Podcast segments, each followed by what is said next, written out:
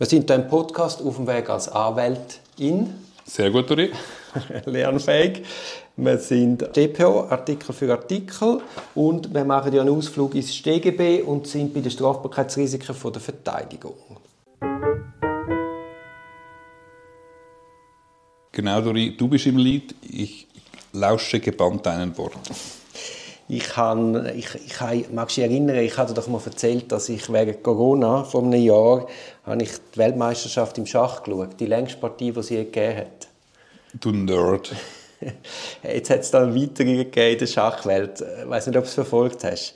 Also der Schachweltmeister, der Magnus Carlsen, hat Anfang September in einem Schachturnier in den USA hat er gegen einen Hans Niemann verloren. Genau, der Hansli.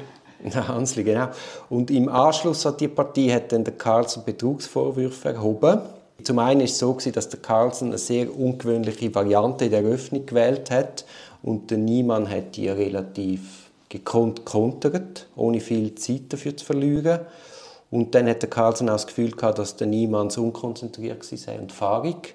Und aus dem hat er dann geschlossen, dass er muss betrogen haben also das ist eine Zusammenfassung von mir. Auf jeden Fall hat er dann ein schriftliches Statement herausgegeben, der Niemann hätte betrogen. Und es ist dann bekannt worden, dass der Hans Niemann in Online-Schachpartien schon zumindest zweimal betrogen hat. Das hat er selber zugegeben. Und dann hat eine französische Streamerin hat dann analysiert die Partien von Niemann und hat herausgefunden, dass dem seine Ergebnisse mehrere Spiele haben 100% Genauigkeit, wie wenn sie ein Computer spielen würde. Und mehrere Partien haben 95% Genauigkeit. Und wenn man heute die Kapazitäten der Computer kennt, dann ist da eigentlich der Einfluss immens, wenn du das auch nur schon in den wichtigsten Zügen kannst auf das zugreifen. Also die Verlockung damit zu schießen ist relativ groß, weil du einen relativ starken Vorteil kannst erreichen. Und um es jetzt zu vergleichen, der Magnus Carlsen, der ist seit zehn Jahren Nummer eins im Schach, der hat im Schnitt eine 70-prozentige Genauigkeit im Vergleich zum Computer. Also wenn der Niemann Partien hat mit 100% und 95% Genauigkeit, stellen sich schon Fragen. Also es ist verdächtig. Ein Tatverdacht können wir glaube ich bejahen. Und jetzt hat aber diese Tage hat Hans Niemann den Magnus Carlsen verklagt in den USA und zwar auf eine Klage von 100 Millionen Dollar. Schadenersatz wegen Verleumdung, üble Nachrede. Spannend, oder? Sehr spannend. Ich habe gemeint, du fragst mich jetzt, äh, wie kolportiert wird, wie der Hans Niemann beschissen hat. Und, dieser Partie. Weißt es? Das können wir da nicht erzählen, das ist nicht jugendfrei, aber man kann es nachlesen. also, also ich glaube, die, ich glaub, die Mehr ist ausgeräumt. Gut. Aber gut, ich, ich weiß es nicht. ja.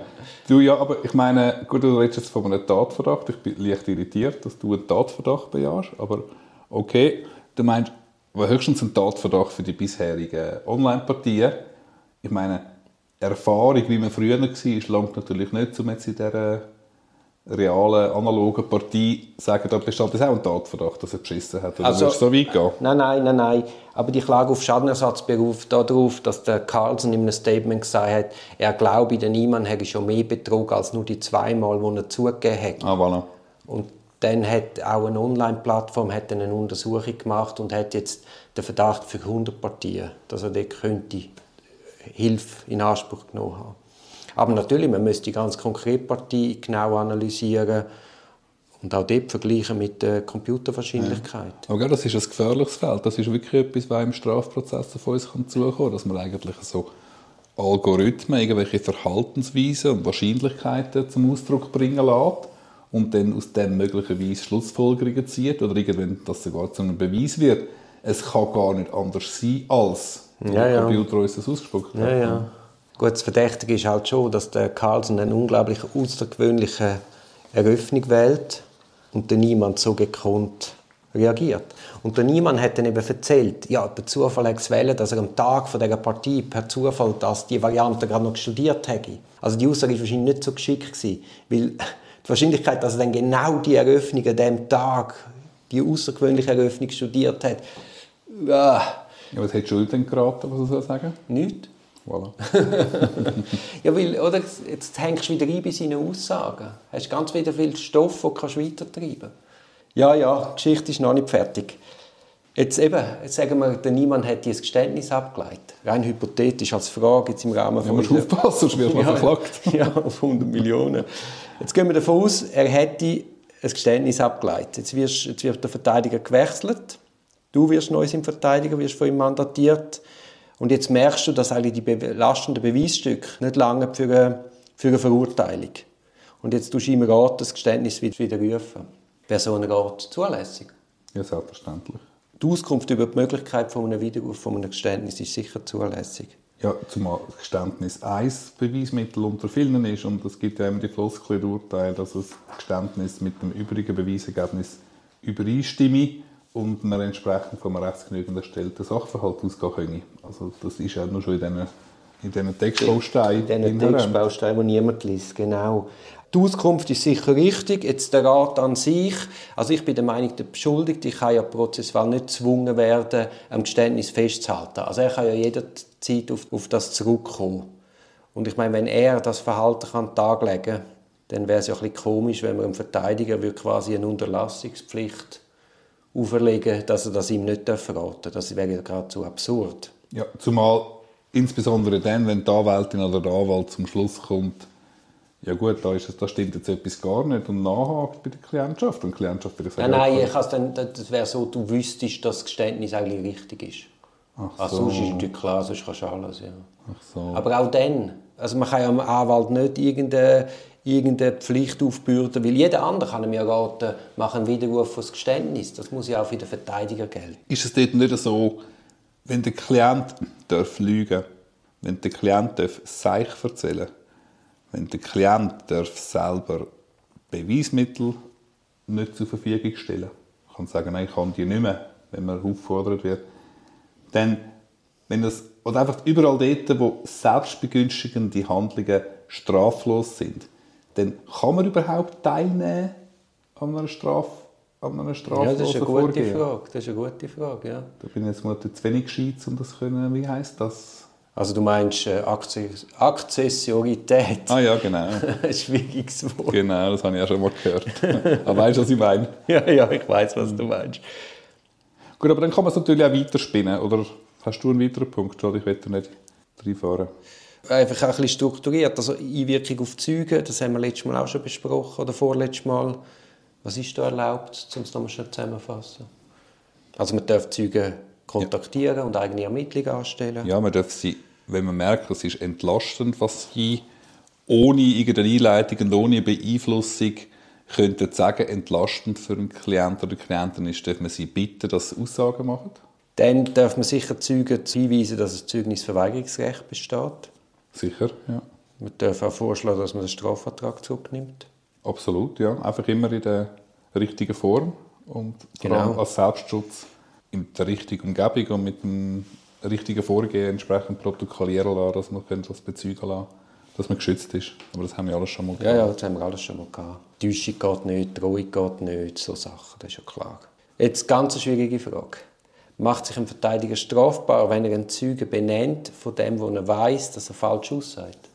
Du doch die Frage selber beantworten. Also wenn er Zweifel hat, ob er richtig oder falsch aussagt, dann kann man ihn benennen, das ist klar. Das ist eigentlich das Gleiche wie bei einer Urkunde, die man könnte eingeben oder nicht, oder? Eigentlich. Ja, wenn der Zeuge an sich autonom aussagt, ohne, ohne jede Beeinflussung, also dann kann man das mir doch gar nicht zurechnen.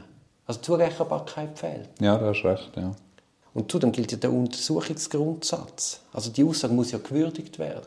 Es ist doch wieder das Gleiche in der Regel wirst du einer Klientin oder einem Klienten raten, hey, das ist so ein gefährlicher Weg. Wenn das auskommt, wenn die Zeugin oder der Zeuge nicht schafft, nach Hinweis auf Strafandrohung, in so einem Setting, in einem Raum mit einem Staatsanwalt, der dann vielleicht mal böse reinschaut, wenn man nicht glaubt, nicht schafft, standhalten und etwas anderes sagt, entgleitet wenn man im Nachhinein herausfinden wird, dass das ein falsches Zeugnis gemacht hat, entgleitet es noch mehr und es kann sich das Risiko ist dermaßen hoch, dass es voll gegen einen zurückschlagen kann. Dass man äh, sehr der Ratschlag wird vermutlich sehr oft sein, hey, lass das, das ist sowieso viel ein gefährlicher Weg. Oder? Man erlebt ja noch öfters... Alibi-Zeugen ist natürlich etwas. Ja, ja, sicher. Nein, man erlebt doch noch öfters, dass, dass, dass die Beschuldigten irgendwelche Absprachen im Vorfeld treffen, also weiter weg von Verteidigung oder etwas, und einfach sagen, hey, weißt, wenn es mich dann verwünscht, dann nimmst du alles auf dich.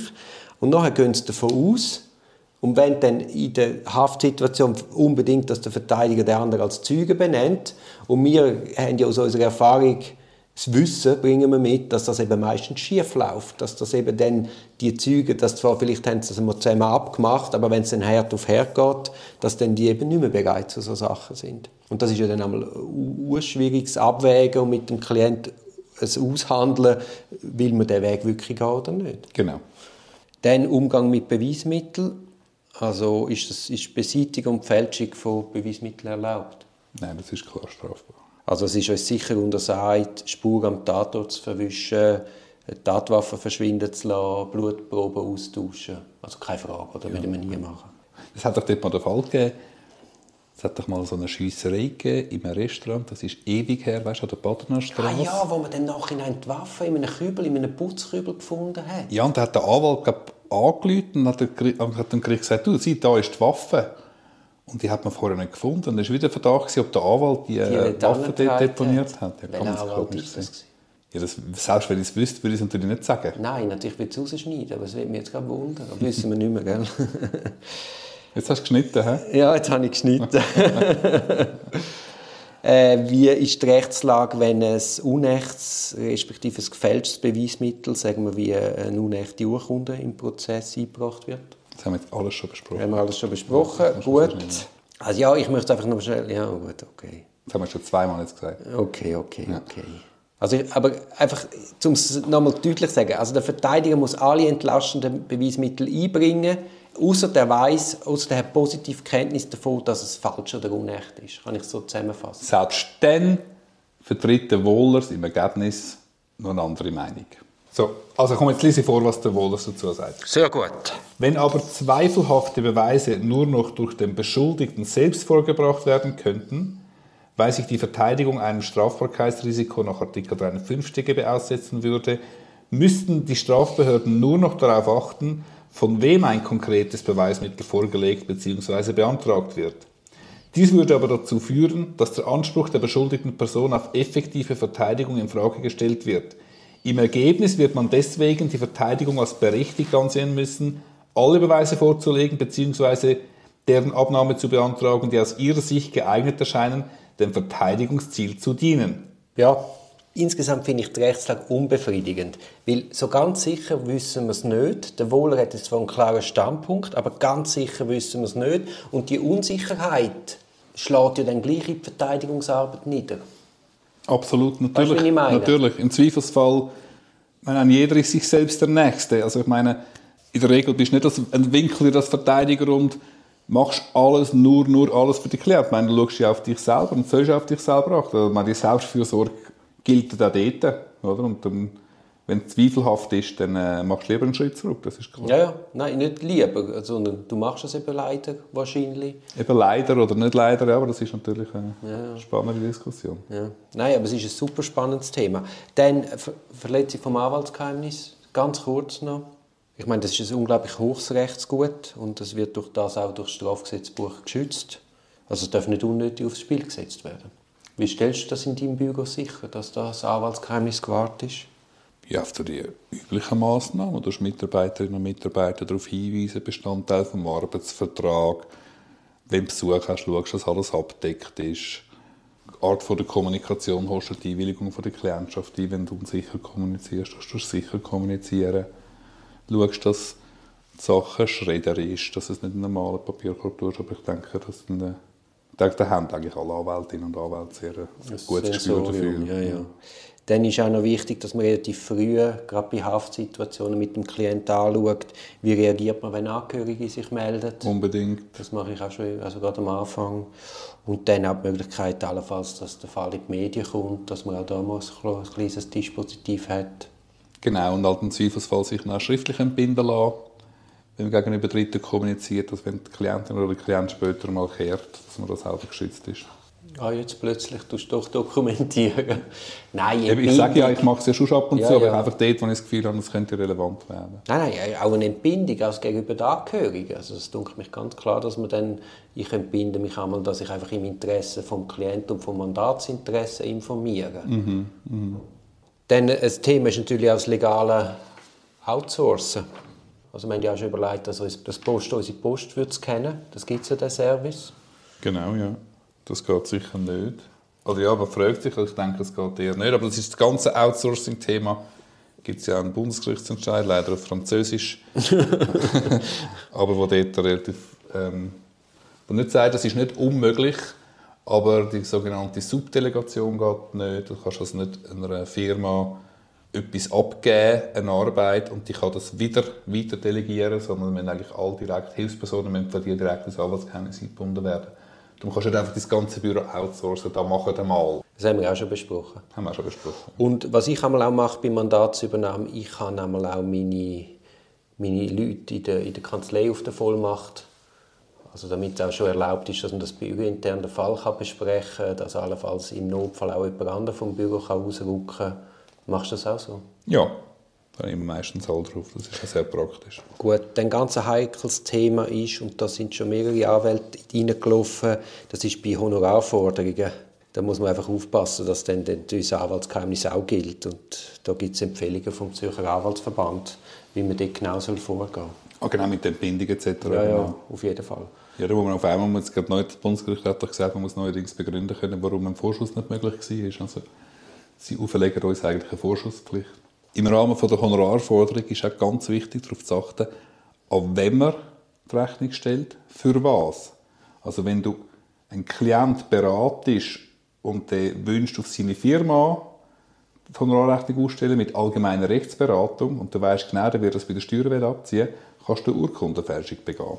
Wenn er privat im Strafverfahren ist? Ja, genau. Weil dann weißt du, dass könnte die Rechnung könnte buchhalterisch bilanzrelevant werden und dann ist ja nach der Rechtsprechung wird das zu einer Urkunde und dann kannst du also auf dünnem Eis bewegen. Darum, natürlich kann man meiner Meinung nach an einen dritten Rechnung stellen, muss einfach klar ausweisen, für was es ist und einmal mit den Detail ausweisen, dass es wie klar ist, ich gebe dir das, die Rechnung als Ganzes und für mich ist klar, warum du das zahlst in diesem Zusammenhang. Ja. Das ist ähnlich. Ja, da kommt mir gar nicht in den Sinn, da bei einer Urkundenfälschung mitzumachen. Genau, genau. Aber man muss es gleich, es ist, äh, vielleicht sagt das der Klient, weißt du mal, so nebenbei können sie jetzt Firmen fakturieren. Ähm, und dass man sich einfach dann bewusst ist, dass die Sinn dort geschärft sind.